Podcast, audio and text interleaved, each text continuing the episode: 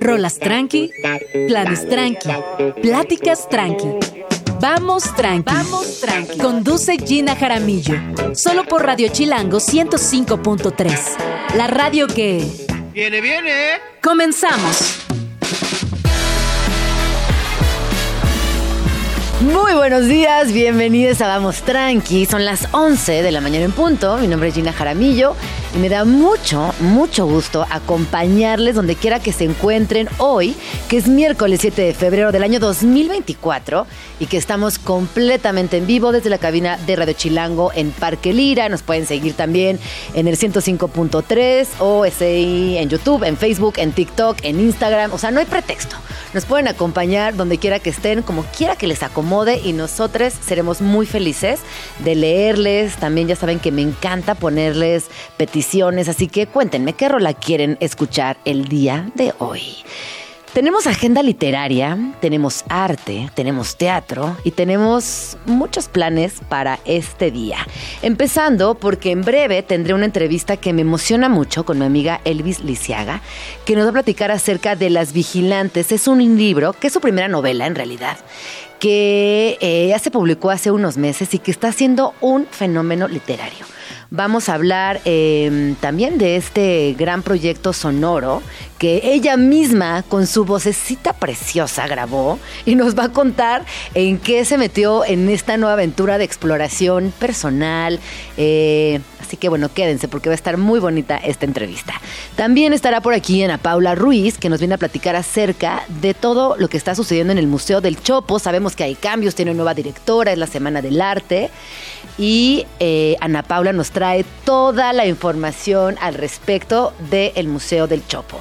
Teatro. Patricia Marín nos va a platicar acerca de Escafandra, una obra de teatro que es imperdible, que es familiar, que es diversa, que es divertida y que es muy colorida. Y más hacia el cierre del programa hablaremos con Gerardo Rivero, quien viene a contarnos de ABC Art Baja.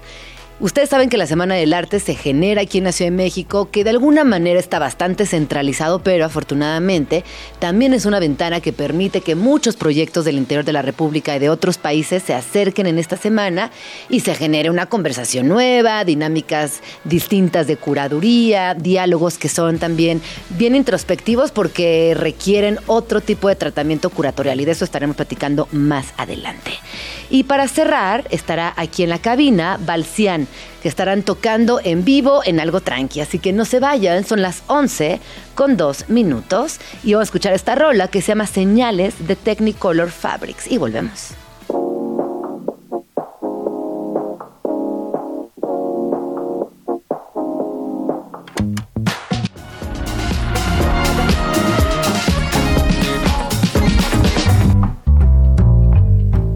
Agenda literaria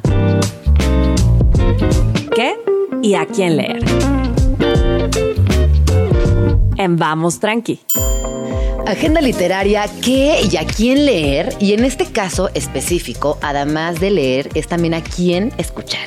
Bienvenida, Elvis, ¿cómo estás, amiga mía? Muy bien, muy contenta de estar aquí, de verte en acción, eh, de estar en tu hábitat natural. Habíamos estado en varias cabinas juntas, pero no en la mía, que es lo que decíamos, que nos había tocado estar en Zoom, presentar libros en ferias. En ferias. Eh, Tú en mi cabina. Yo en tu cabina. Exacto. Así que bienvenida, bienvenida. Vamos tranqui. Estoy feliz de estar aquí. Esta cabina que además es muy bonita, es muy tranquila, es, es un lugar que a mí me gusta mucho y por eso vengo todos los días es tan muy contenta. bonita, es muy bonita. Espero que estén viendo esto en YouTube. Exacto, que estén viendo esto en YouTube. Y bueno, les voy a contar un poquito de Elvis, como la conocemos eh, todas las personas. Elvira Lisiaga es locutora, es escritora, estudió dos maestrías en Nueva York, donde también condujo Mala Vida. Eh, además, está presentando actualmente su segunda novela, que son Las Vigilantes, que como les decía en esta introducción, ha sido todo un, una sorpresa literaria. A mí me da mucho gusto porque eh, tuviste la primera publicación de los cuentos, pero los cuentos siempre son un artefacto complejo. Complejo para la industria. Complejo para la industria, complejo para la conversación también, porque los cuentos para mí te atraviesan dependiendo de cómo estés de ánimo. ¿no? Como que son estos pequeños eh, relatos que dependiendo cómo estés tú como lectore, te impactan de alguna manera. Y la novela te permite, es como una alberca más larga te permite nadar más, profundizar, echarte un busito, salir. Y esto está pasando mucho con las vigilantes, que has estado en un montón de ciclos de lectura. Yo te veo ahí en redes compartiendo continuamente las invitaciones. ¿Cómo estás, Elvis, respecto a esto? ¿Te lo esperabas? Pues estoy contenta, la verdad. Eh, no, para nada me lo esperaba. Yo soy una escritora muy insegura. Me tardé mucho tiempo en hacerlo, me tardé más tiempo en animarme a publicarlo. Es un libro al cual le tengo muchísimo cariño porque me ha acompañado durante escritura de otros guiones, programas de radio, mi maternidad, la pandemia y es un libro que me ha permitido darle orden a mi vida, pertenencia, origen, futuro, o sea, como que mi relación con la escritura, más allá de con este libro, es una pues es una relación casi como de estar bien, es lo que hago para quererme o como forma de cuidado. Eh, me da, es como, es como el río por el que navega mi vida. Nadie quiere o sea, nadie me paga por escribir, nadie está esperando esta novela, este, nadie... Eh, es pura necedad, es puro amor propio, es puro gozo, ¿no? Eh, incluso en sus momentos más desafiantes, donde te estás rompiendo la cabeza y jalándote los pelos, me fascina escribir. Entonces es algo que yo hago como quizá otras personas hacen yoga o chikun o yo qué sé. Entonces, bueno, yo le tengo mucho cariño porque es mi primera novela y yo siempre la voy a querer. Y pues la verdad no me, no me esperaba que fuera sobre todo tan bien recibida por mujeres eh, de todas las generaciones, eh, de otros países, eh, que se identificaran con esta madre que está cansada de ser madre, ya no quiere ser madre, ya no puede ser la madre que la hija necesita, o con esta hija que estuvo fuera y está perdida y tiene un duelo irresuelto por su hermana menor y está buscando qué hacer con ese amor, dónde ponerlo, a quién poder dárselo, cómo, cómo cerrar esa etapa, cómo vivir con esa herida. Y también muchas personas que se identifican con Silvia, que es la otra protagonista de esta novela, que es una chica sobreviviente a la violencia que está embarazada, pero no quiere ser madre, y sabe algo de leer y escribir, pero quiere aprender a leer y escribir bien para escribirle una carta al bebé que lleva en la panza, para explicarle por qué no se lo quiere quedar. Y también eh, me parece que este libro llega en un, en un momento importante en tu vida, ¿no? Eh, en los últimos dos minutos nos hablaste de tres cosas que te han transformado, la maternidad, la escritura y los cambios. Y yo agregaría que estuvimos en medio de una pandemia y también agregaría que tener 40 años, que es donde estamos nosotras actualmente, tiene muchos retos. Yo estoy llegando a mis 40 con, una, con, un, con mucha emoción, porque yo soy una persona que se emociona normalmente por la vida, pero es verdad que los retos se ponen fuertes, son retos poderosos. Y creo que también leo eso en, tu nueva novela. Encuentro eso que, eres muy tú, porque te conozco. Claro, claro, no había pensado eso de la edad. Yo llego cansada, esa es la verdad. También llego contenta y satisfecha y un poco valemadrista, cosa que creo que es necesaria, pero es verdad ¿Y qué es necesaria para publicar una novela? Sí, totalmente. Uf, publicar es un acto de muchísima angustia, ¿no? Eh, y de seguridad. Tú cuando decías, me podría caer en, la casilla de las escritoras inseguras, yo te digo, al contrario. Publicar una primera novela habla de que eres una escritora muy segura. Sí, no. Eh, yo no dejo de sentir miedo al fracaso, no dejo de sentir vergüenza. Ahora que estuve leyendo el audiolibro, eh, había partes en, donde yo decía, ¿qué es esta porquería? Qué vergüenza haber publicado esto. Y luego partes donde decía, bueno, esto está muy bien, aquí me cae bien, ah, bueno, esto está chido, ¿no? Como que una cosa ahí medio esquizofrénica. Y no dejo de sentir...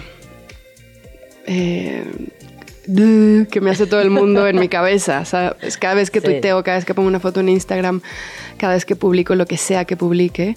Pero también es cierto que a lo largo de los últimos años se ha fortalecido mucho más mi deseo de escribir, de compartir, ¿no? Hay algo muy extraño cuando publicas un libro que normalmente se hacen presentaciones en donde invitan a alguien que te besa un poquito el trasero y se dice, ay, no, este libro es maravilloso.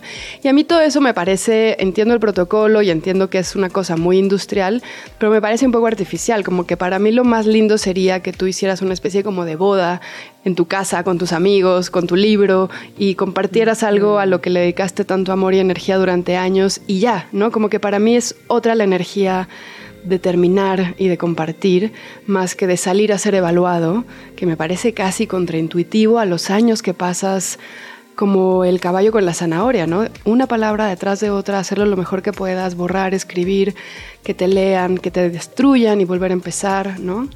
Em, es verdad que en los últimos años entonces he logrado serme más leal a mí.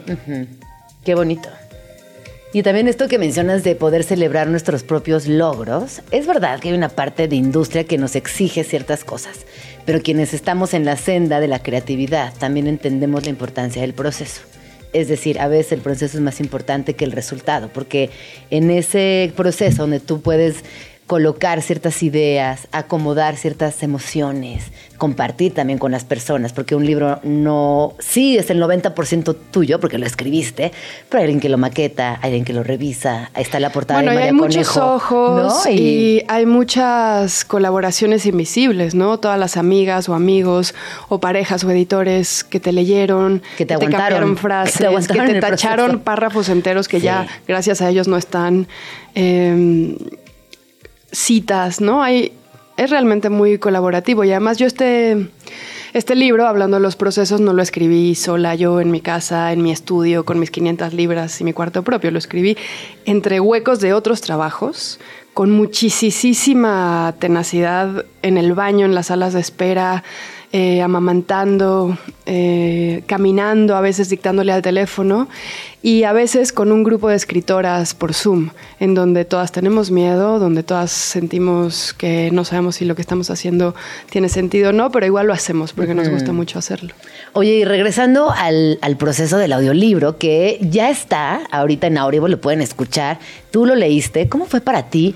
Eh, como locutora, que tienes además muy buen manejo de tu voz, conoces muy bien la entonación ideal para que las palabras se acomoden donde tienen que estar. ¿Cómo fue leerte a ti misma? A mí me da algo, me hubiera muerto, me da, mucha ansiedad solo pensar. ¿En serio? ¿Con tu voz? Em, pues es curioso porque hay una parte de la novela en la cual Julia, que es la narradora que además es protagonista, tiene esta chamba de leer libros. Claro, tiene la chamba de leer. Y entonces le parece ideal. Esta es la chamba ideal porque me pagan por leer, que es lo que más me gusta hacer, y al mismo tiempo eh, me imagino cómo mi voz acaricia a las otras personas, cómo las acompaña mientras están cambiando pañales, lavando los trastes, barriendo el piso, paseando a su perro, lo que sea. Para mí es muy bonito cómo los universos sonoros se cuelan a tu vida cotidiana y no tienes que parar. Que también eh, sé que es polémico porque hay gente que necesita parar, ¿no? Para poder ponerle atención a una novela o yo qué sé. Pero bueno, para mí, como hacer radio o como hacer podcast, tiene algo de sentir que me conecto de una manera un poco místicósmica, perdón que suene tan hippie, con el otro, como con su vida cotidiana, como entras a la cocina.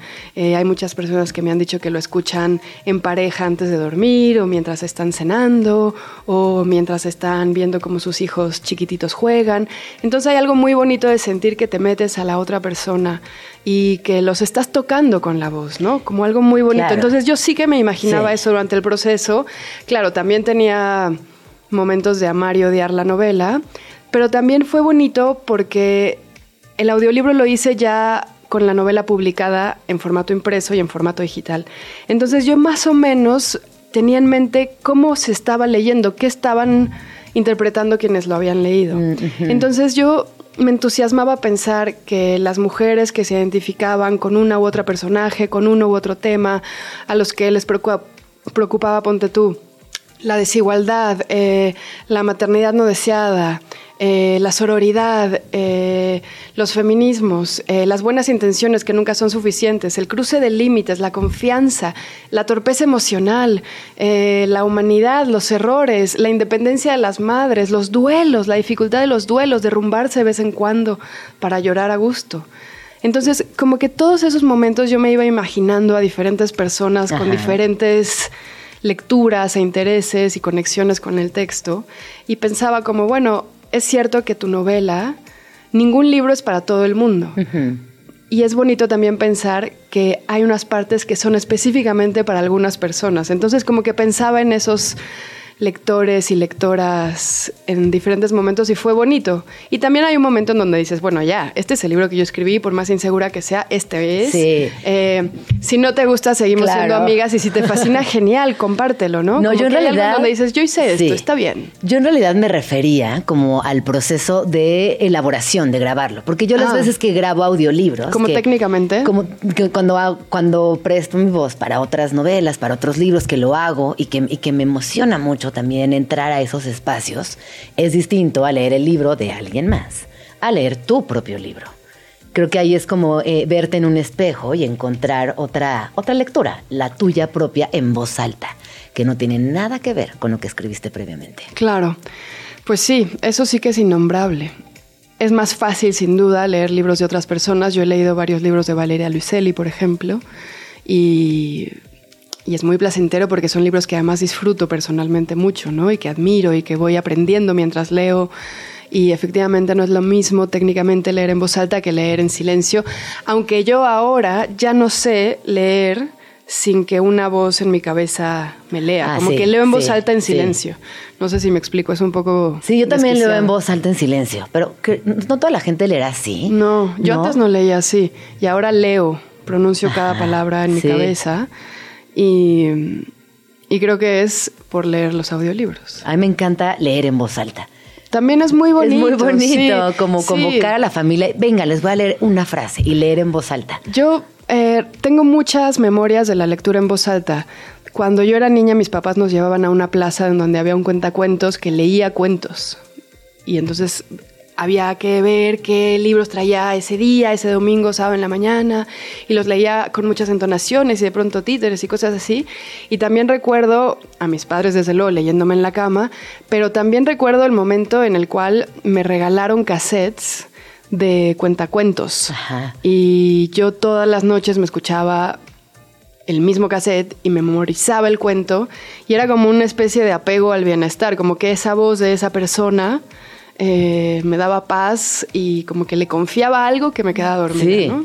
Y que es muy bonito también, eh, porque me parece que hubo un, un momento en donde dejamos eh, de tener esos productos sonoros, esos, esos audiolibros, esos poemas, esos... El radioteatro, el radioteatro, escuchando en el las radionovelas, como que un rato se desaparecieron, quizás en los noventas, por ahí no, no recuerdo que hubiese esta cultura de audiolibros o poemas en un cassette o lo que sea, y que ahora me emociona porque hay una oferta grande.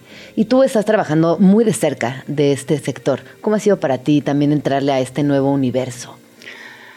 Pues es curioso porque es una derivación muy natural del radio, ¿no? Eh, como que no me pareció tan nuevo, pero bueno, claro, los desafíos de hacer un guion de un documental sonoro o de una ficción sonora son totalmente distintos a hacer un guion de un programa de radio, ¿no? O una escaleta.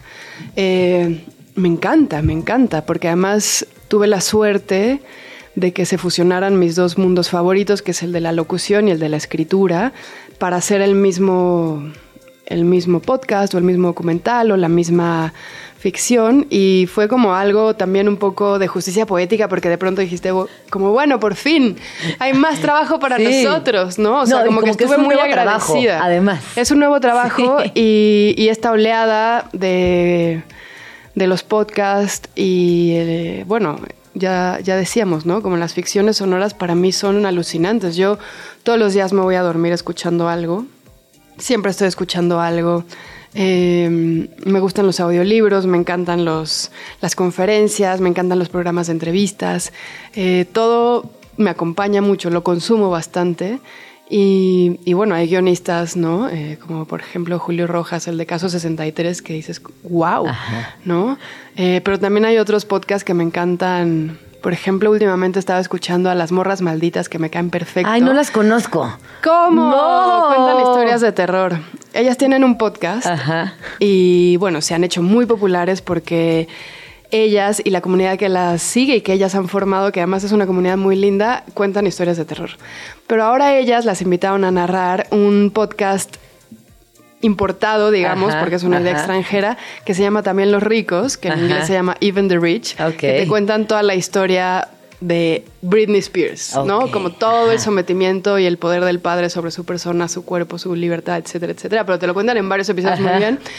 Y todas las, o sea, las Kardashian, eh, Meghan Markle, eh, los Beckham, o sea, como todas las celebrities, pero Sí. bien contado. Ajá. Courtney Love, el de Courtney Love es increíble. Y ellas hacen el español, y el español cuenta de los Azcárraga, del Tigre, de Silvia Pinal, de. Gloria Trevi. Sí, está muy bien.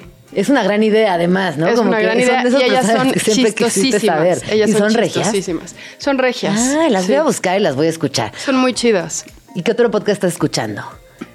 ¿Qué otro ¿Cómo se llama el español que te gustaba escuchando? mucho? Había un- ah, ay, Deforme Semanal, Ideal Total. Semanal, que te gustaba Eh, mucho. Las amo con Sí. locura y pasión. eh, Y que ellas, por ejemplo, me encanta cómo han eh, ido evolucionando de generar bueno, una ellas son las reinas hacer del shows mundo, en ¿eh? vivo. ellas primero hicieron shows en vivo y después hicieron un podcast. Ah, fue al revés. Sí, ellas hacían este show de comedia feminista en teatros y empezaron a hacer un podcast. Les ofrecieron primero una pues un contrato muy suculento, me parece, con una plataforma y luego ellas decidieron independizarse y ahora lo hacen con autogestión, es decir, tú pagas Sí. y según lo que pagues recibes tantos contenidos. Ah. y me parece Genias, que- además, además sí, me parece para que además eh, hicieron lo correcto en independizarse del sistema Sí.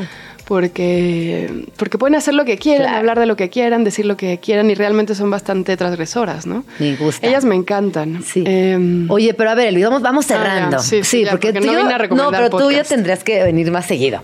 Eh, a ver, entonces, ahora las vigilantes ya lo pueden encontrar, ya escucharon, en su versión digital, obviamente en su versión impresa con esta portada preciosa de María Conejo, próximamente en España y en audiolibro en Audible.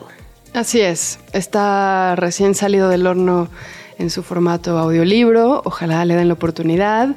Eh, pueden escuchar Audible con un mes de prueba, es decir, si no tienen eh, una membresía, que puede parecer un poquillo cara quizá, Sí. eh, entren al free trial, como se llama eso en español, Sí, prueba gratis. a la prueba gratis, claro, y se echan mi audiolibro y luego ya se salen. no, hay muchos otros chidos. Hay muchos ahí otros está chidos. bueno Audible, la verdad es que sí tiene cosas muy buenas. chidas. Está otro podcast en el que igual, en el cual yo colaboré, que se llama Mujeres de Fuego, que es la historia de la Ah. comunidad purépecha en de las de la bueno es una comunidad indígena que logró sacar después de muchísima autogestión y planeación y autonomía al narco y a la policía y a los partidos políticos de su comunidad Es una Oye, y que además con este, con este proyecto le dieron la vuelta a, a muchas otras disciplinas, ¿no? Como que colaboraron artistas, músicos, mucha gente, ¿no? Sí, sí, Cherán tiene artistas, tiene además como mucha resonancia internacional porque muchas comunidades indígenas de muchos lugares del mundo se encuentran con ellos para, para intercambiar saberes y para intercambiar herramientas de autogestión y de independencia, sí. Qué bonito todo lo que estás haciendo, Elvis. Muchas felicidades. Muchas gracias. Regresa muchas pronto gracias. y Invítame, recomiéndanos también favor. rolas y podemos hablar de muchos, muchos temas. Por lo pronto, ya saben, Las Vigilantes eh, ya está en todas las librerías, está en todas las plataformas. O sea, lo, lo que ustedes consuman, ahí lo van a encontrar. Pueden seguir a Elvis como arroba shubidubi en Instagram y en X principalmente. Y pues muchas gracias, muchas gracias por este libro, por este audiolibro y por venir a Vamos Tranqui. No, gracias por invitarme. Vamos a escuchar, vamos al corte y volvemos. Son las 11 con 26. Vamos tranqui. Con Gina Jaramillo en Radio Chilango. Son las 11 de la mañana con 30 minutos. Ya llegó Luisa. Bienvenida, Luis. ¡Uh! ¿Cómo estás? Te extrañamos. Pero bueno, to- toda la equipa se hizo cargo, así que estamos, estuvimos, estuvimos a salvo. Pero qué bueno que ya llegaste a la, a la cabina. Vamos a escuchar una rola. Esto es Peggy Goo. It Goes Like Na Na Na, que esta mujer me fascina. Siempre que estoy de ociosa, la verdad, eh, como que transito dos mundos digitales. Veo muchas recetas, como que recetas que jamás prepararé, y luego veo como DJs, me encanta ver cómo se visten, eh, qué música están tocando, qué, qué rola están compartiendo.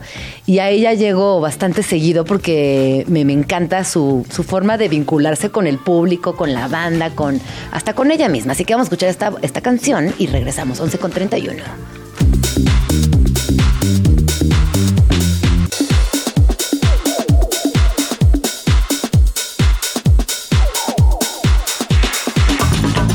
Agenda Chilango. En Vamos Tranqui, siempre hay plan. Tendencias autodestructivas, relaciones tóxicas. Valentina Rico llega este 9 de febrero a Bajo Circuito Multiforo Urbano para deleitarnos con un concierto donde presentará todos sus éxitos. Pero es tan difícil tomar la decisión. Esta cantante y compositora originaria de Medellín ha escrito canciones para intérpretes como David Bisbal, Paulina Rubio, Luis Fonsi, Morat y Dana Paula. Busca tus boletos en passline.com. Agenda Chilango. Siempre hay un buen pretexto para visitar bazares y conocer marcas locales. Y Bazar Fabs es una opción para los que amamos tener cosas bonitas en casa y opciones para armar diferentes outfits. Date una vuelta este 9 de febrero por Enrique Repsamen 203 para explorar esta edición del bazar donde habrá talleres y más de 90 marcas. Agenda Chilango. Como antesala del Japanese Film Festival Online 2024, la Fundación Japón México ofrece al público mexicano tres cintas contemporáneas japonesas. Este festival tiene el objetivo de conectar a Japón con el mundo a través del cine. Te esperamos este 8 de marzo en la Cineteca Nacional y recuerda que la entrada tiene un costo de 70 pesos. Agenda Chilango. Como parte de la Semana del Arte, tenemos Salón ACME 2024. Se trata de una plataforma de arte creada por artistas para artistas que da visibilidad, impulso y difusión a creadores emergentes. Se ha posicionado como uno de los eventos de arte contemporáneo más auténticos a nivel internacional, fomentando nuevos públicos y consolidando una comunidad de artistas, curadores y coleccionistas. Busca tus boletos en boletia.com. Presentado por Agenda Chilango, los mejores planes de la ciudad en un solo lugar. Para más información, visita chilango.com diagonal agenda. Son las 11 con 36 minutos. Ya estamos aquí de regreso en Vamos Tranqui, completamente en vivo desde la cabina de Red Chilango, ubicada en Parque Lira, aquí en la Ciudad de México, y en el 105.3 de su FM. Como ya lo saben, también arroba Jaramillo, arroba Red Chilango, hashtag Vamos Tranqui. Seguimos y en esta oportunidad eh, pues me da mucho gusto hablar de algo que va a suceder en el Museo del Chopo, que como saben a mí este espacio me gusta mucho, eh, no solamente por todas las implicaciones sociales que abona a la construcción de una mejor sociedad culturalmente hablando, sino porque también eh, físicamente está ubicado en un lugar donde permite el engranaje de muchas colonias lo cual también enriquece no solamente las conversaciones, sino los públicos. Y el día de hoy me acompaña aquí en la cabina Ana Paula Ruiz Galindo, quien es eh, precursora de, muchas disciplinas y tiene un proyecto muy bonito que se llama Pedro y Juana, del cual nos va a platicar el día de hoy. Y también nos va a compartir todos los detalles acerca de Cascabela, que es una instalación creada ex profeso para la Galería Central, para la Galería Central del Museo del Chopo, obviamente por Pedro y Juana. Bienvenida, ¿cómo estás? Hola, muy bien, gracias por tenerme aquí. Es un gusto estar aquí con la audiencia. Con la audiencia. Oye, y cuéntanos cómo, cómo van los preparativos de esta instalación, Cascabela. Eh, ¿Qué dimensiones tiene? ¿De qué se trata exactamente esta instalación? Bueno, pues para aquellos que han visitado el Chopo, el edificio es un edificio sumamente emblemático, arteco, se creó en el a inicios del siglo XX y tiene como toda esta propuesta industrial, porque se creó para una feria industrial.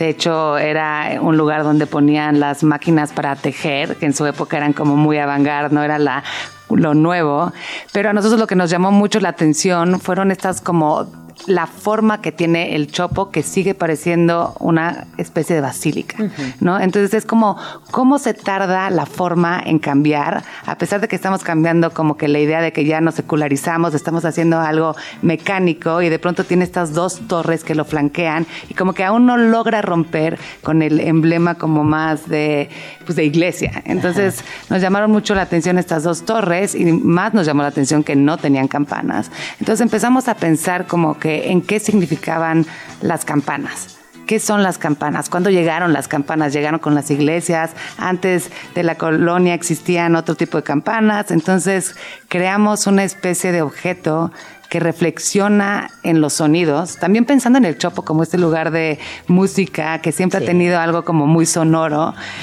Y pues la sala central es gigante, es un espacio es un volumen de aire que queríamos de una forma llena. Oye, y ahorita que hablas de las campanas, también todas las implicaciones que tiene en lo simbólico. Claro. Una campana simboliza que está en un espacio importante, que hace un llamado a las personas para que se reúnan en torno a algo, ya sea una misa, un anuncio, un baile, algo que va a suceder. Estas campanas también nos pueden advertir un peligro, una invasión.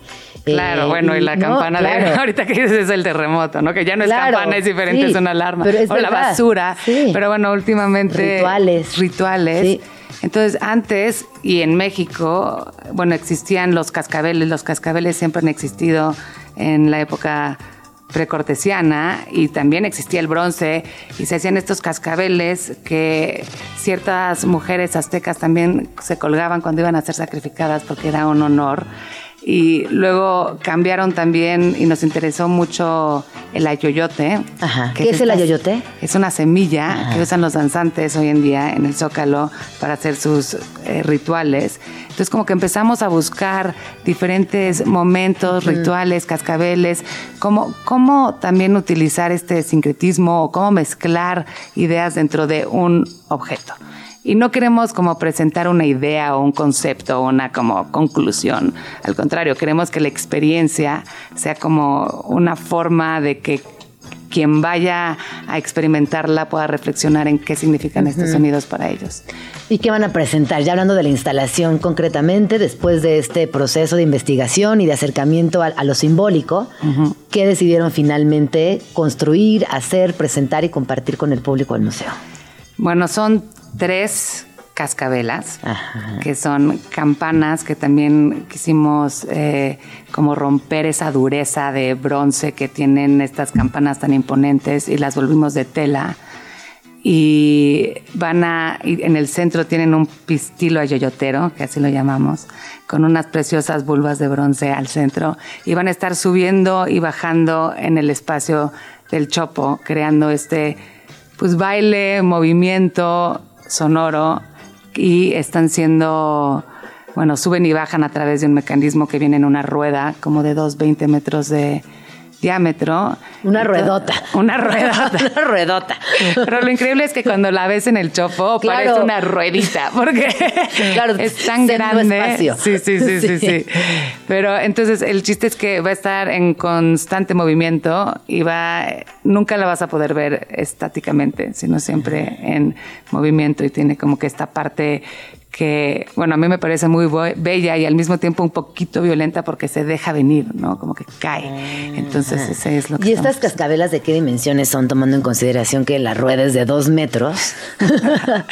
Pues si las abres por completo pueden llegar a tener 3.20 de diámetro, pero nunca abren por completo, por completo, porque otra vez están así subiendo y bajando. Cuando bajan, obviamente el mismo viento les pega, entonces abren y descubres en su interior el pistilo de ayoyotes que al caer va a ser el sonido que es un poco representativo hacia la lluvia o un cascabel de serpiente. Qué bonito, suena, suena muy lírico todo lo que nos estás contando. Oye, me gustaría preguntarte también, irnos un poquito, un poquito para atrás, Ana Paula, y que, me, y que nos compartas este proceso de realización, la facturación, con quién te juntaste para hacer estas piezotas. ¿Con quién me junté para hacer estas pesotas? Con un montón de gente. Bueno, primero tengo que decir que soy nuestro estudio, Pedro y Juana, que sí hace un poco de diseño, arte y arquitectura. Eh, lo fundamos Meki Royce y yo. Meki es también mi pareja de vida y de trabajo. Y llevamos desde el 2012 juntos haciendo diferentes proyectos desde diseño, edificios, instalaciones. Entonces estamos literalmente moviéndonos en muchas disciplinas para muchos lados, desde muebles hasta casi que joyería. Entonces nuestras escalas constantemente cambian y trabajamos con un montón de gente, con muchos colaboradores. Hoy tenemos a un gran colaborador en la oficina que ha estado con nosotros ya casi cinco años, Diego Manzano, que tengo que felicitarlo por seguir con nosotros y porque también es un gran, bueno, pues bueno, ya llevamos cinco años juntos y ha participado pues en muchos de nuestros proyectos. Para hacer este esta pieza en el Chopo fuimos invitados por Itzel Vargas, que es la curadora. La curadora. Sí, y bueno, eh, empezamos una plática un poco de qué era lo que queríamos hacer y surgió esta idea y sorprendentemente la aceptaron porque también algo que se mueve siempre es complicado y trae sus cosas y pues hemos trabajado con carpinteros, mecánicos, ingenieros, y diferentes personas que lo han logrado. Es que te, escucho hablar y me imagino eh, esta época de otras piezas, por ejemplo, pienso en Leonardo da Vinci, ¿sabes? Que, metía mecánica, que metía eh, madera, metales, experimentaba con los vientos, se daba la oportunidad de hacer piezas de grandísimo formato como, como ustedes y me emociona mucho, porque no solamente lo que decías, en este el espacio, que acepten el proyecto, conseguir a las personas que se unan a tu idea creativa y desde ahí conceptualizar y luego materializar, ¿no? Que, tiene como, son unos procesos larguísimos que involucran mucho tiempo a varias personas y verlo ahí en el Chopo, pues es, muy emocionante.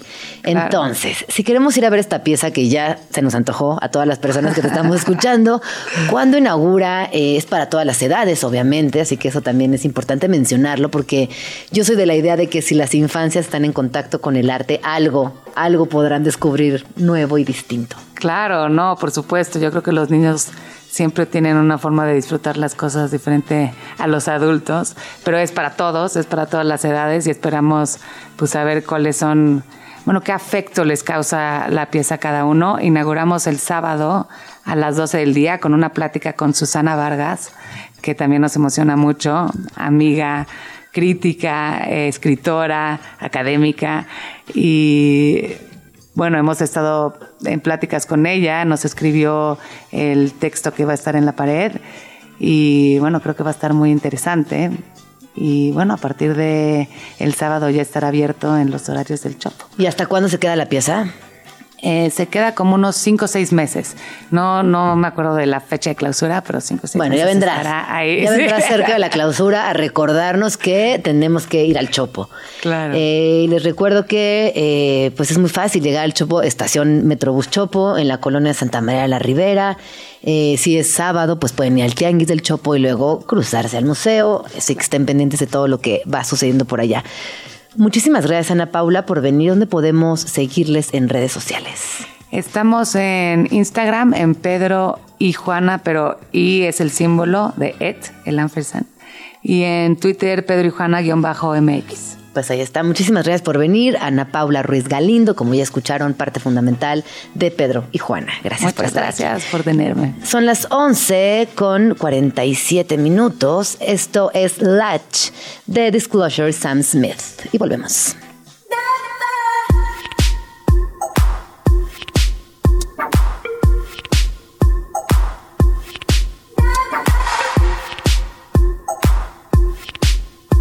Estás escuchando Vamos Tranqui con Gina Jaramillo.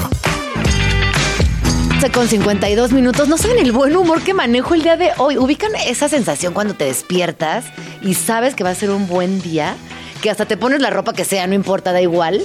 Y te ves bonita porque tienes esa energía de que hoy va a ser un gran día. Pues así me desperté, güey. Perdón, estoy viendo a Luisa y es como que le estoy contando a ella. Me desperté, me metí a bañar, el shampoo estaba delicioso puse una rola de los Stones que me fascina, eh, que ahorita la podemos poner. Y, como que el día ha estado chido y yo solo quiero compartirles esta emoción de, de bonitud generalizada, para que tengan un día muy precioso también. Y por si fuera poco, eh, me asomé en mi buzón, en el buzón de la casa, y estaba un libro de Rowena Bali, que ella fue mi compañera en Ibero 99 hace 700 años, hacíamos radio al mismo tiempo allá. Ella era la conductora de un programa de literatura y me dio mucho gusto porque acaba de publicar este libro que se llama El Hijo del Monitor, que está publicado además con un apoyo de EFIARTES por Nitro Press. Y por lo que he estado leyendo, eh, tiene que ver en cómo desobedecer, cómo nos volvemos víctimas de estas redes sociales, de estos monitores, de estos eh, medios de comunicación que alguna vez siniestramente nos han manejado para bien y otras para mal. Y eh, lo que yo alcanzo a detectar en esta novela, que es un estudio sobre el fracaso, sobre la obsesión, sobre las vidas inútiles que se regodean en su inutilidad y cómo todo esto tiene que ver también con nuestra sociedad contemporánea. Lo voy a leer. Yo creo que está muy bueno porque pues Rowen es, espectacular escribiendo. Además, eh, creo que esta sociedad sucia, mediáticamente hablando, que tiene todos estos vericuetos, a veces nos lleva a reflexiones muy profundas. Así que bueno, ya les pasaré el mensaje pronto de este libro. Y mientras tanto, eh, vamos a qué vamos al corte, a una rola, vamos al corte y nada, que tengan un día muy bonito. Regresamos 11 con 54. Estás escuchando Vamos Tranqui con Gina Jaramillo en Radio Chilango. Plan Tranqui. Plan Tranqui, seguimos aquí en Vamos Tranqui cuando son las 11 con 57 minutos. Y vamos a entrar en un tema que es muy emocionante, es muy fascinante, sucede aquí en la Ciudad de México y está de verdad al alcance de todas las personas que nos están escuchando. El día de hoy me acompaña Patricia Marín, ella es directora teatral, está muy involucrada en las artes escénicas y hoy vamos a platicar acerca de Escafandra, una obra de teatro que se inspira en la fosa de las Marianas para sensibilizar sobre la diversidad. Es un espectáculo infantil, multidisciplinario que conjuga ballet, ópera, teatro, danza, artes circenses y lengua de señas para acercar a los más pequeños y a sus familias al maravilloso mundo del respeto, la diversidad, la empatía, valores, palabras y eh, situaciones con las que yo personalmente empatizo profundamente y que creo que es fundamental abrir esta, esta posibilidad de conversar desde la primera infancia. Eh, y así que bueno, bienvenida. ¿Cómo estás, Pati? Muy bien, muchísimas ¿Te gusta gracias. que te digan Pati? Sí, adelante. Ay, me dicen hasta Patilu. Así, feliz, feliz de Bienvenida, estar aquí. Gracias. Pati. Muchas gracias. Oye, pues a ver, platícanos de Escafandra, que además se presenta en el Teatro de las Artes del CENART, ahí en Río Churubusco, en Coyoacán, y que está sábado 10 y domingo 11 de febrero. Pero ¿de qué va esta obra? Escafandra es una metáfora muy sencilla acerca de la inclusión. Tratamos de, nosotros, Danza Visual ya lleva bastantes años trabajando en estos cortes multidisciplinarios y lo que intentamos es que a través de distintas artes escénicas los niños empiecen a involucrarse justamente desde temprana edad con las artes. Y ahora, con Escafandra, incluimos la lengua de señas. Tenemos eh, una forma de incluir es toda esta lengua a partir del movimiento de las manos dentro del movimiento corporal. Entonces vas a encontrar, hay mucho movimiento en escena, justo como mencionas, hay danza clásica, danza contemporánea, ópera, artes circenses, todo eh, con la lengua de señas. Es decir, la mayor parte de la, de la obra está asignada. Entonces la ópera asignada, por ahí hay un área de payasos que, que se ve preciosa, la canta un tiburón, ballena, que quiere justamente convertirse en en ballena es un tiburón que quiere cambiar y que no es aceptado. Y así hay varias historias muy muy bellas que compartimos con Sergio que es el niño que tiene un día muy malo en la escuela. Se da cuenta que él es diferente y que lo tratan diferente y no entiende por qué. Y casualmente o causalmente su mamá lo invita a tomarse una ducha o un baño para descansar y pues no pensar en cosas tan negativas. Y resulta que este esta tina lo lleva a la fosa de las Marianas donde se encuentra a un montón de personajes que son muy parecidos a él y que eh, lo hacen ver su propia luz interior y su valor por ser diferente. Qué bonito. Oye, y cuando empezaron a trabajar en este proyecto, ¿por qué consideras que es importante lo que acabas de decir, acercar a las infancias a las artes y también sensibilizarlas? ¿Qué sí podemos cambiar socialmente hablando de, de estas conversaciones tan tempranas? Pues mira, cuando los niños empiezan a, voy a decirlo así, consumir arte, a involucrarse con el arte, sus conciencias empiezan a cambiar desde muy chiquitos. Nos dimos cuenta ahora con la pandemia cómo nos rescató toda esta, eh, gracias a la música, gracias a la, al cine, gracias a pues todas las expresiones artísticas, cómo el ser humano empieza a, a volver a, a, conectar con otras cosas y es muy importante que los niños conecten con esto desde chiquitos para que se vuelvan adultos con otra perspectiva del mundo. Eso, eso básicamente eso es lo que creemos que estamos haciendo y queremos. Ya tenemos 10 años, por ejemplo, nos ha pasado eh, una historia muy bonita con una de nuestras obras, con desde el caparazón de la tortuga, donde una mami fue nuestro público de chiquita y ya llevó al niño Wow. a ver. Eso, ajá, eso, sí, claro, o sea, fue muy hermoso. Entonces, pues se ve que ella consume arte y bueno, el niño va a consumir y no necesariamente a nosotros, pero sí, pues que esté involucrado con la música, cómo cambia ver eh, escuchar eh, la música, cómo nos cambia el cuerpo, ¿no? O sea, cuando uno escucha una canción que, que conecta con nosotros, inmediatamente el cuerpo cambia de, eh, pues de vibración, vibra diferente, cambia la forma de, de, percibir el mundo y de involucrarse con él. Entonces, no nada más con la música, sino con todas las artes, un poema, una lectura, eh, las fantasías que puedes crear y que los niños pueden crear también al momento de estar eh, involucrándose con otros lectores, con otras lecturas, cómo interpretan con dibujos, con señas, con historias, cambian su perspectiva, se vuelven eh, más creativos, se vuelven... Es decir, no para abandonar toda la otra parte, sino conectar los dos hemisferios del cerebro y empezar a generar algo mucho más eh, digamos, mm, enfocándonos en todas las, eh, justo en la diversidad y en cómo percibir la parte este, del hemisferio izquierdo y del derecho, ¿no? Que son igualmente hermosas. Oye, ¿y qué retos te, has enfrentado, por ejemplo, en, hacer teatro para infancias? Porque sí tiene, tiene otra narrativa, tiene otros tiempos, tiene otros ritmos. Eh, también la atención sabemos que es distinta. Y me encantaría que nos contaras cómo, cómo es para ti o a qué retos te has enfrentado al hacerlo. Pues mira, yo me inspiré mucho en Micael Ende. Micael Ende siempre. Sí, claro. Bueno, desde el caparazón de la tortuga es de Momo. De Momo. Em, y él decía que no escribía para niños. Decía que él escribía y que resulta que lo, que lo catalogaron para niños, pero en realidad él seguía haciendo historias y quería crear estos mundos fantásticos. Y la verdad es que yo, eh, junto con Leonardo Beltrán y Rogelio Marín, nos seguimos divirtiendo. Eh, Rogelio Marín es cantante de ópera, vivió mucho tiempo en Italia, eh, cantó en la Arena de Verona, etcétera.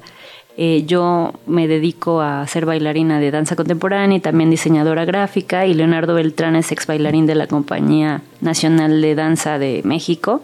Entonces, pues seguimos creando y seguimos jugando a, a crear universos que nos permitan conectar con con los niños. Nos divertimos muchísimo, la compañía lleva trabajando 10 años, entonces la fórmula siempre eh, que proponemos es que que tenga sentido con la dramaturgia, contar nuestra historia de una manera muy clara para los niños y no infantilizar las mentes de los niños. Los niños entienden mejor que, que nadie y sabes Ay, pero es que el adultocentrismo es muy canijo. Totalmente. Como que nos encasilla y desde ese lugar de encasillamiento promueve dinámicas y pedagogías que son no solamente tiesas, sino anticlimáticas. exacto, arcaicas totalmente, porque el, niño, híjole, y, la, y la, bueno, la sobreestimación estimulación a la que ahora se enfrenta el niño no es algo que que, queramos promover. Es decir, sí mezclamos muchas artes escénicas, pero le damos espacio a los niños para que disfruten y que se relajen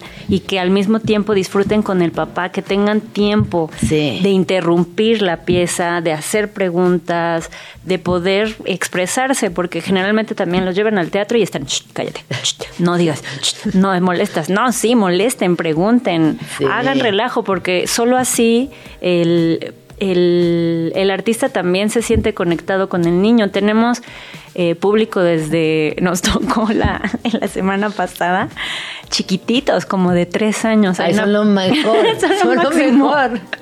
Porque los ves... Em, que no pierden la atención, entonces tú no te puedes distraer un segundo porque están ahí contigo así de dime, dime de qué va, o sea, de cuéntamelo todo. Entonces, es muy bonito cuando conectan con los chistes, que los entienden, que nos siguen. Hay una parte donde los subimos al escenario, perdóname, y estamos, estamos eh, bailando con ellos. Claro.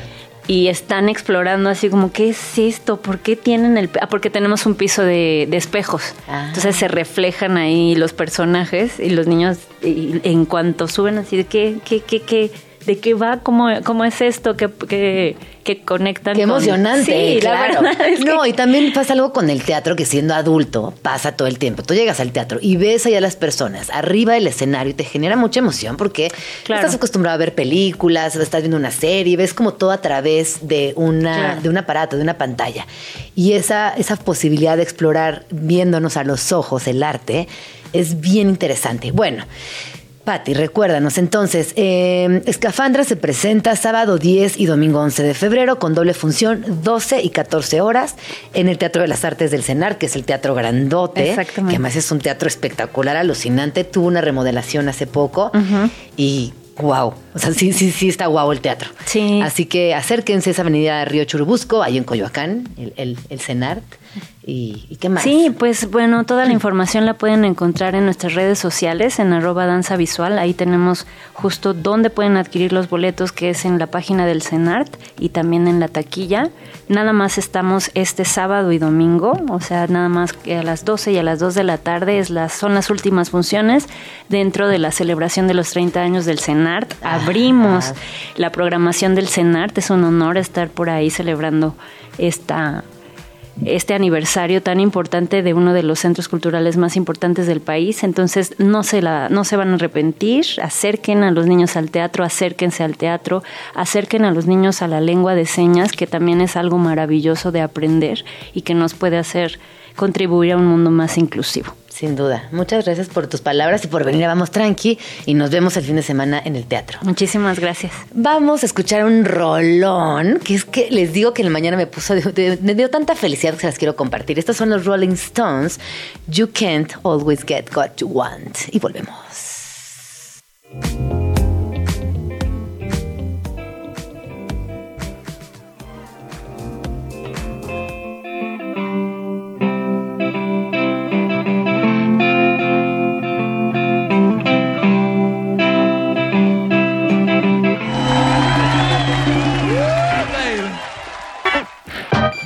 Tranqui. Con Gina Jaramillo. Son las 12 con 12 minutos. ¡Ay, qué bonita canción! Acabamos de escuchar. Qué, qué delicia los Rolling Stones. Tenemos ese tema pendiente. Habrá que pronto entrar de lleno, a ver qué están haciendo, cómo iniciaron, también analizar toda la estética. Es, es su nuevo disco, que siguen ganando premios, siguen muy posicionados y además siguen en el gusto de muchas, muchas generaciones. Así que vivan los Rolling Stones. Oigan, eh, seguimos aquí en Vamos Tranqui y me da mucho gusto recibir en la cabina a Jerry Rivero. Él es fundador de La Baja, que es un proyecto que les voy a contar rápidamente. Hace varios años, casi una década, empezó eh, existiendo en Baja California con la idea de generar vínculos, de hacer también una comunidad. Él, tiene, él fundó una, una firma de arquitectura y tenía un espacio independiente en el cual se daban cita artistas, músicos, eh, hacían conversatorios y se convirtió en un nodo importante de arte contemporáneo en esa, en esa parte de nuestro país. Bienvenido Jerry, ¿cómo estás? Gracias, mucho gusto. Y Un que placer. ahora llegas a México para platicarnos de un proyecto que tiene que ver con arte contemporáneo, que viene directamente de Baja, pero que sucederá en la Ciudad de México. Así es, vengo a presentar el evento de Art Baja California, que es un festival que se empezó el año pasado en Baja California Sur, en el cual participé con otras galerías y espacios de San José del Cabo. Fue en tres ciudades, San José del Cabo, Todos Santos y La Paz. Entonces en esas tres ciudades hubieron varios eventos, exposiciones de arte y un poco como que empezó a impulsar lo que ya se estaba dando. Oye, a ver, platícanos un poco, porque a veces desde eh, estando en la Ciudad de México, les chilangues no tenemos eh, pues muy, muy presente qué está sucediendo en esta parte de- del país, donde se mueve evidentemente mucho turismo, hay mucho coleccionismo de arte, hay también eh, una economía que permite que surjan nuevos proyectos de varios tipos, así que cuéntanos, porque hay festivales de cine, Sí. o sea, sí está sucediendo algo allá arriba, en Sí. el norte del país. Sí, Gina, justo llevo 17 años allá y pues cuando llegué no había, no, no había mucha cultura, ¿no? No, no había mucho movimiento, pero a partir de hace 10 años que fundé Coffee Lab, La Baja, este, se empezó a crecer este movimiento de, de creatividad en San José del Cabo, como que se empezó a distinguir de. San Lucas, que es más conocido como el turismo, Como Spring resorts. Breakers, resort, los cruceros. Entonces se empezó a generar este ruido, este movimiento de, de arte, cultura, arquitectura. Y pues, pues, hoy en día ya ha crecido hacia Todos Santos, La Paz, eh, también en Ensenada. Entonces, bueno, La Baja ahora está surgiendo también muchos artistas que se están mudando hacia la playa, hacia otro tipo de vida.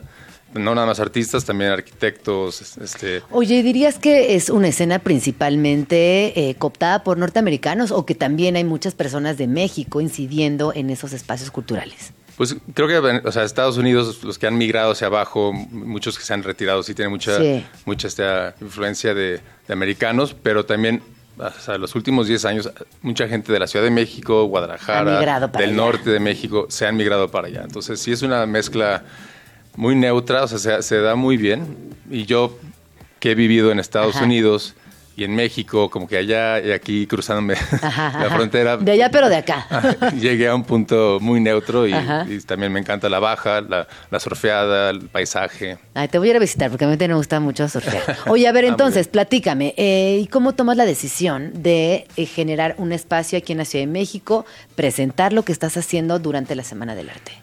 Bueno, entonces este, mi amigo César, que tiene Casa Seminario 12, que está frente al Zócalo, frente a la catedral, platicamos en una exposición de, de arquitectura, de arte, y mm, se me surgió a invitar a eh, Art Baja California a hacer una exposición sobre este festival en México, para que la gente en México vea qué está sucediendo en Baja, ¿no? que escuchan, que ven, pero igual no tienes chance de ir hasta la Baja. Entonces ahora tienes el chance de ir este viernes, 9 de febrero, a las 6 de la tarde, a Casa Seminario 12 y ver una exposición sobre artistas que están haciendo cosas en Baja.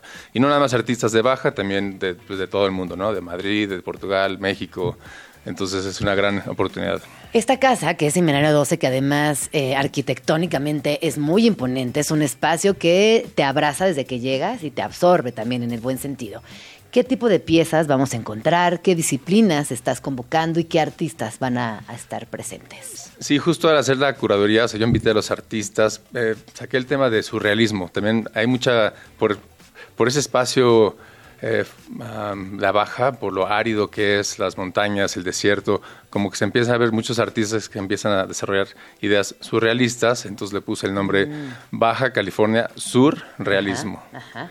Entonces, entonces, lo que vas a ver en esta exposición es esta pues, apertura al, al surrealismo y, a, y a- a temáticas nuevas que estamos viendo en arte Pero contemporáneo. es obra pictórica, es fotografía, es escultura. Hay pinturas, hay cerámica, este, hay, hay esculturas también, o sea, de gran formato.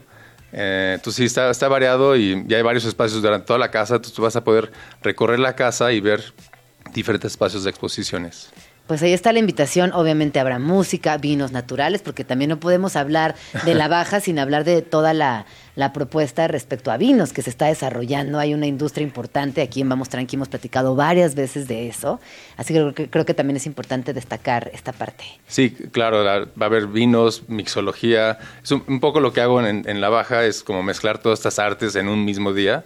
Vamos a tener también comida de Edo Kobayashi, entonces comida japonesa deliciosa, am, eh, patrocinada por, por Tequila 1800, es bueno, va a haber también pues, bastante que tomar. Este, y buena música también, tenemos a dos músicos que van a poner pues, música para ambientar el espacio. Pues ahí está. Muchísimas gracias. Recuérdanos, por favor, la dirección, Jerry.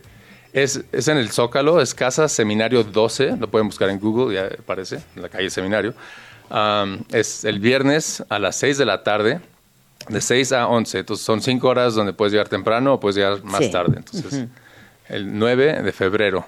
Y puedes buscar a Lab Baja también en Lab-Baja o buscar Art Baja California también en redes. Pues ahí está. Muchísimas gracias por haber venido, Jerry, y te, te seguimos, te buscamos y luego nos cuentas cómo fue Sí. este, este segundo, eh, esta segunda edición. Segundo festival es este y año. que sigan sucediendo muchos años más. Sí, que nos visiten, que vayan este marzo. El festival empieza en marzo, termina el 5 de mayo. Pues ahí está, muchísimas gracias. Y únicamente recordarles, viernes 9 de febrero a partir de las 6 de la tarde en Seminario 12. Son 12 con 19 minutos. Eh, vamos a escuchar una rola eh, y regresamos.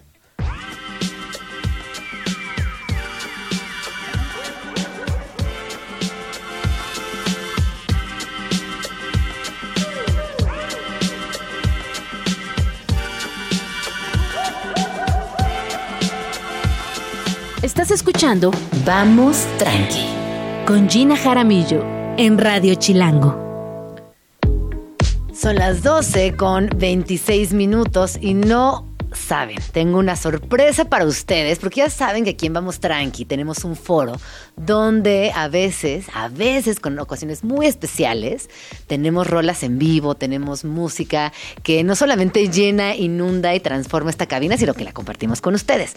Y en unos minutos más, prepárense porque van a escuchar algo muy bonito de un proyecto que además nos visita desde Cuernavaca, que son Balsian. Pero antes de eso, y en que nos acomodamos aquí en la cabina, vamos a escuchar Viento de la máquina Camaleón y regresamos.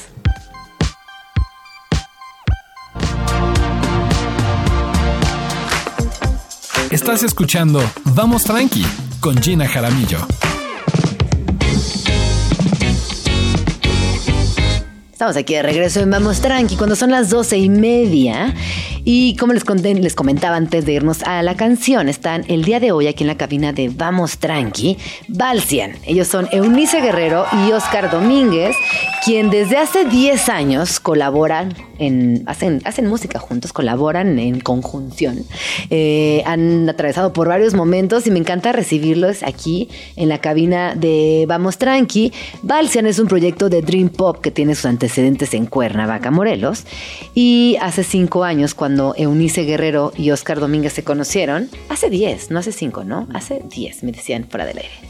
Nos conocimos hace Sí. un poquito más de 10. Ah, y empezamos, eh, ah. sí, así como 9, van para 10. Ah, ¿no? ok. Sí. Bueno, aquí yo me equivoqué, una disculpa.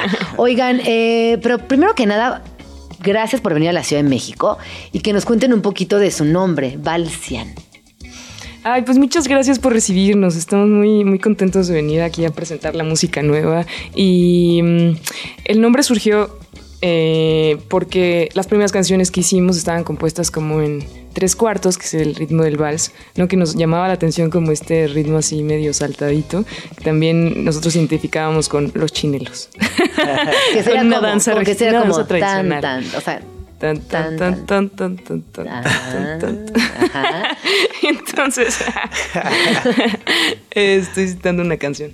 Y luego, eh, entonces teníamos varias canciones compuestas así. Y dijimos, bueno, de principio, pues esto, o sea, como que el sonido fue lo que empezó a darle el nombre, ¿no? Vals, ¿cómo nos vamos a llamar? Pues algo con vals, ¿no? Entonces ya ahí eh, empezamos como a, a tirar ideas. Y como siempre nos ha interesado mucho eh, la parte visual y nos identificamos mucho con esa, con esa parte, eh, escogimos un color, ¿no? Y sentíamos que la música un poco tenía una atmósfera azul. Entonces por eso pensamos en el cian y fue un- es una palabra inventada, vals y cian, y ya hicimos esta fusión. Me gusta, me gusta cómo suena y me gusta cómo se ve. Ahora que, que la describiste me pude imaginar y ahorita que la escuchemos creo que se va a complementar bastante bien todo lo que, pues lo que traen detrás de este proyecto que creativamente ya es largo, ¿no? 10 años ya es un buen rato trabajando y me imagino que también en estos 10 años se han enfrentado pues a muchos momentos y me gustaría que me contaran eh, la pandemia, ¿no? Y también la transformación personal, ¿no? Cómo, cómo,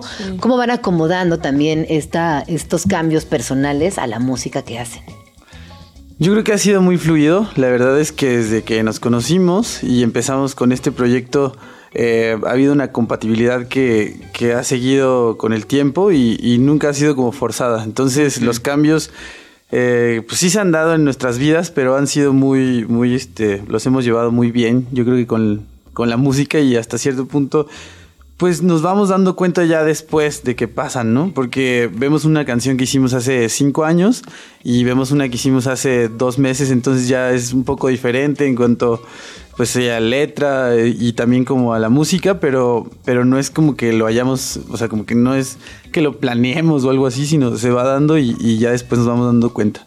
Pues sí, no, la verdad es que también la creatividad poco se puede planear. Es algo, es un sentimiento, es algo que va emergiendo del cuerpo, de la voz, del momento. Y antes de que vayamos a escucharles, y ahorita que se acomoden en el otro, en otro lado del set, si las personas que nos están acompañando ahorita desde sus casas o en el coche, donde sea que vayan, si tuvieran que decirles a qué suena eh, su música, a qué suena Balsian, ¿qué les dirían? No sé. Eh, es cierto que se ha ido transformando, ¿no? Lo que puedo eh, decir que quizás permanece, eh, pues no sé, siempre nos ha gustado como que se genere una atmósfera, no sé, creo que sí, es una música un poco atmosférica, que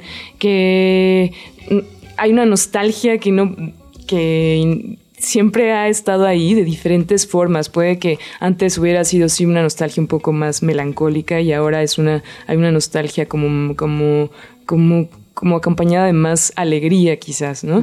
Pero, pero seguimos viendo que eso sucede, ¿no? Entonces, no sé, em, creo que sí es algo que, que tienen que escuchar, pero eh, nos encantaría que si se dan la oportunidad de escuchar nuestra música nos dijeran a ustedes a qué les suena. Me encanta. Oigan, pues vamos a, a escucharles, ¿no? De una vez, ya que están aquí, si quieren vayan pasando al, al otro, al otro set. Y mientras se acomodan, eh, recordarles que nos pueden seguir en YouTube para que ahorita también vean cómo están tocando, cómo se acomodan y lo emocionante que siempre, pues que siempre es la música en vivo.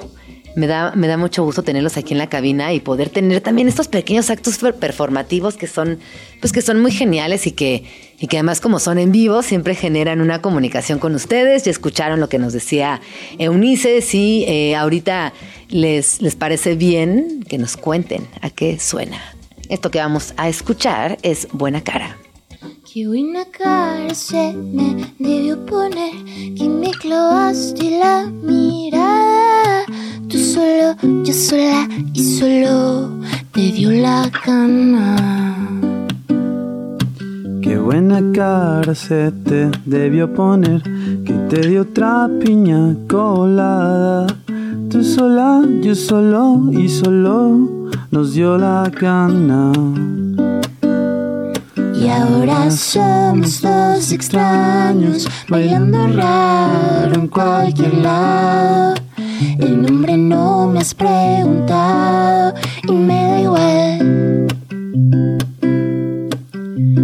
Prendes un cigarro y me cuentas de tu pasado.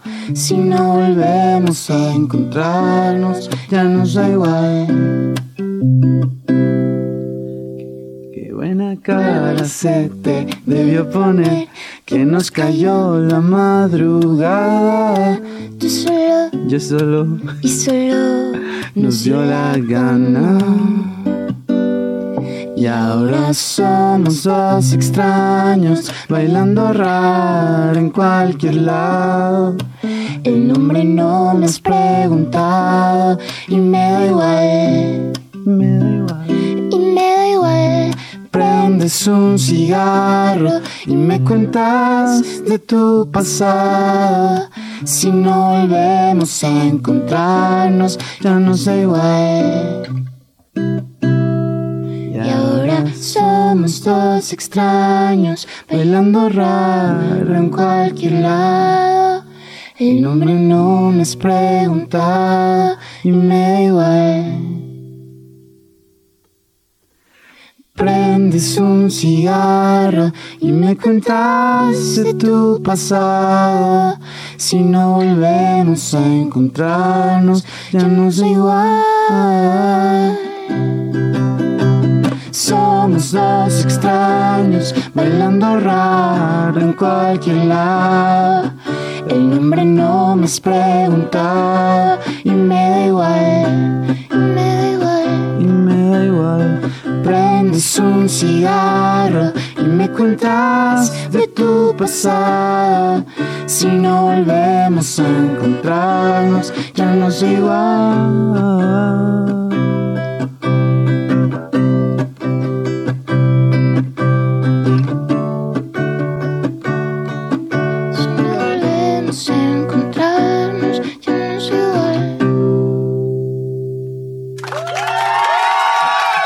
Para acá para que nos cuenten. Bravísimo. Qué bonito, qué bonito es escucharles en vivo y ahorita que nos vayan compartiendo un poco, pues cómo surge eh, Buena Cara, en qué estaban pensando cuando, cuando empezaron con, con el proyecto creativo de esta rol en específico. Pues estábamos pensando en que queríamos hacer algo que nos hiciera como bailar un poco. ¿No? Y que bueno, ya cuando escuches la canción así, la grabación y tal, o sea, como la versión final, entenderás porque tiene como tantos elementos, es súper rítmica.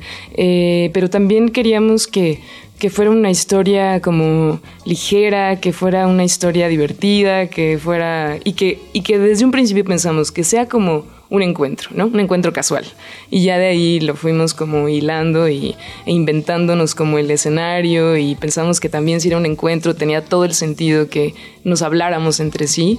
Entonces fue por eso que también eh, después de, tanto tiempo que habíamos manejado, pues eh, sí, el proyecto con mi voz nada más.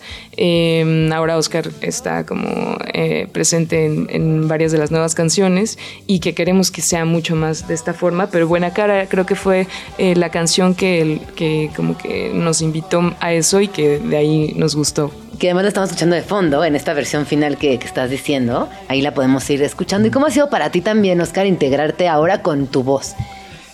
Eh, la verdad, pues muy divertido. Ajá, es divertido, qué divertido, que es cantar, ¿no? Sí, sí, sí. Sí, sí eh, hemos eh, estado componiendo así, como decía Unice, con solo su voz ya bastante tiempo, pero pues a la hora de componer también cantaba y, y como que ya ahora eh, grabarlo. Ya habíamos grabado una canción, ¿no? Con una parte con mi voz. Pero, pero ahora que ya se grabaron estas, son más canciones con mi voz, la verdad es que pues sí ha estado más divertido y también ahí voy descubriendo algunas cositas y, eh, y ya. Y ahorita que hablabas de los encuentros, qué, qué, bonito como regresar a ese lugar que un poco con la pandemia se nos olvidó. Nos volvimos personas tan digitales y tan de monitores y, y como tan de filtros que esos encuentros está, está muy bonito rescatarlos. Está interesante regresar a, a esa sensación de lo, del encuentro, que es lo físico, lo sensorial, lo coqueto, lo que implica un, un momento, la situación que, que sea, ¿no? Sí, totalmente. Eh, es verdad. sí es cierto que, que en ese periodo como que nos desconectamos de esa parte eh, y que cuando regresamos fue así como querías que solo fuera eso, ¿no? Fue increíble. Y que ahora creo que nos estamos volviendo a desconectar un poco, así que valdría la pena como repensarlo y, sí, como que y darle valor, ¿no? A esos momentos únicos que, que suceden. Y tú dijiste, bueno, los dos han, han, dicho la palabra divertido varias veces y que, que me parece que es una consecuencia natural de su trabajo porque se divierte al hacerlo pero que también estos encuentros sean divertidos, le da mucho, como mucho sazón al día a día. Que alguien te cierre un ojito, que sonrías, que te haga un cariñito en el brazo, como divertirnos, ¿no? También regresar a esa parte no tan solemne de los encuentros o de los vínculos humanos, creo que está muy lindo. Totalmente, y que creo que eso, que eh, esta parte de, de, del vínculo, que sea, o como el valor que le damos a una cosa así, y, y, que no haya como esta expectativa, ¿no? En la que, o sea, como, o que tenga más valor porque tenga cierta continuidad, quiero decir, un encuentro único y de un, y fugaz o lo que sea, de uno, dos, tres días o meses o años, puede tener como un valor y un impacto, ¿no? En nuestra vida y que hay que, no sé, hay que disfrutarlo así, pienso. Exacto, hay que disfrutarlo así, está, está muy emocionante. Si queremos escuchar todo el trabajo de Valsian, ¿dónde podemos escucharlo? ¿Cómo podemos acercarnos a ustedes? Estamos en todas las plataformas como Valsian, V-A-L-S-I-A-N, Valsian, y en las redes también.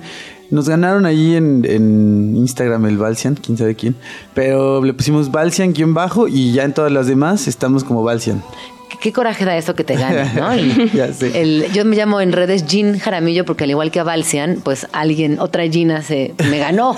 Pero lo bueno es que siempre se encuentran a las personas. Así sí. que Valsian guion bajo uh -huh. en Instagram, en Twitter, en, en Twitter TikTok. ya es Valsian. O sea, en todas las demás redes estamos como Valsian y solo en Instagram con el guion bajo. Ahí está. y en cualquier plataforma podemos escuchar su música, sí. presentaciones. ¿Tienen algo planeado para este año? Eh, serán los primeros en saber cuando tengamos un show en vivo. Ahorita estamos como concentrados con, con volver a compartir música porque tiene un, ratito que no habíamos compartido música. Entonces, esto es como una especie de regreso eh, a, compartir porque hace, hacer música hemos, nos la hemos pasado todo este tiempo. Entonces, eh, sí, nuevas fechas lo sabrán muy pronto. Eh, mientras tanto, es por, tengan por seguro que va a haber mucha música nueva. Pues ahí está, muchísimas gracias. Y vamos a escuchar esto que se llama Nada te lastima de Balsian.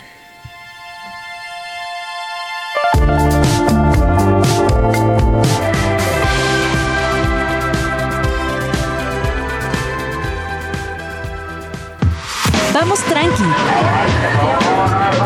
Con Gina Jaramillo que regreso cuando son las 12 con 48 minutos y ya hemos platicado mucho de lo que sucederá en la Semana del Arte en la Ciudad de México, pero si aún no saben, a dónde ir, qué ver, qué exposición está buena, si habrá una fiesta, si no. O sea, si en realidad no saben todavía cómo trazar bien su ruta a lo largo de esta semana, yo les recomiendo ampliamente que vayan directamente a www.local.mx diagonal agenda y ahí van a, descubrir no solamente una gran selección de exposiciones, planes, performances y fiestas, sino que también creo que les va a dar mucha visibilidad de cómo ir planeando y proyectando el día a día de esta semana que desafortunadamente termina el domingo y con ese desafortunado momento muchas de las piezas no podrán verse nuevamente, muchos de los performances no podrán verse otra vez, pero eh, aquí, por ejemplo, esta... Esta, esta, guía lo que nos propone son pop-ups, instalaciones, exposiciones, fiestas, subastas, ferias. Eh, así que sin duda es de las más completas. También en Chilango hay una guía que pueden revisar y de ahí también sacar algunas, pues algunas ideas, algunas propuestas, porque definitivamente dependerá de qué día decidan, por ejemplo, ir a la Colonia Juárez, o qué día subir a Zona Maco en Expo Reforma, o qué día visitar las galerías de Polanco. Yo, por ejemplo, anoche estuve haciendo toda la, ruta de galerías en San Miguel Chapultepec, que son Curimansuto, Habitación 116, Mascota, la Galería de Arte Mexicano. Entonces, sí les, les, les, eh, les propongo que destinen un día para cada zona, porque si no puede ser muy cansado y a veces con las prisas no dedicarle el tiempo que requiere cada, cada proyecto. Así que bueno, vayan y revisen en www.local.mx diagonal agenda la agenda local Art Week y a partir de eso planeen específicamente todo lo que van a hacer. Ya nos vamos. Ay, no, qué rápido pasó el día. Oigan, por cierto, eh, ayer, en, este, en esta ruta gira de exposiciones que hice en, la noche, me volví a encontrar a los de Unique, que están haciendo este skate park en el Monumento a la Revolución, y parece que va a ser una locura porque el día viernes, en punto de las 12 del día, van a tener un performance con skaters profesionales mexicanos que van a estar patinando sobre esta pieza de Stefan Brugerman, así que también si les gusta el skate, no se la pueden perder, porque yo lo que estuve escuchando ayer va a ser de las cosas más destacadas, obviamente la fiesta de EXT, hoy en la noche el performance de Carlos Amorales en Poliforum y me puedo seguir y seguir y seguir, pero me tengo que ir y dejarles con Nacho Lozano en Esto no es un noticiero. Gracias por escuchar. Vamos tranqui un día más. Gracias al equipo precioso de Vamos tranqui. Yo soy Gina Jaramillo. Hasta mañana.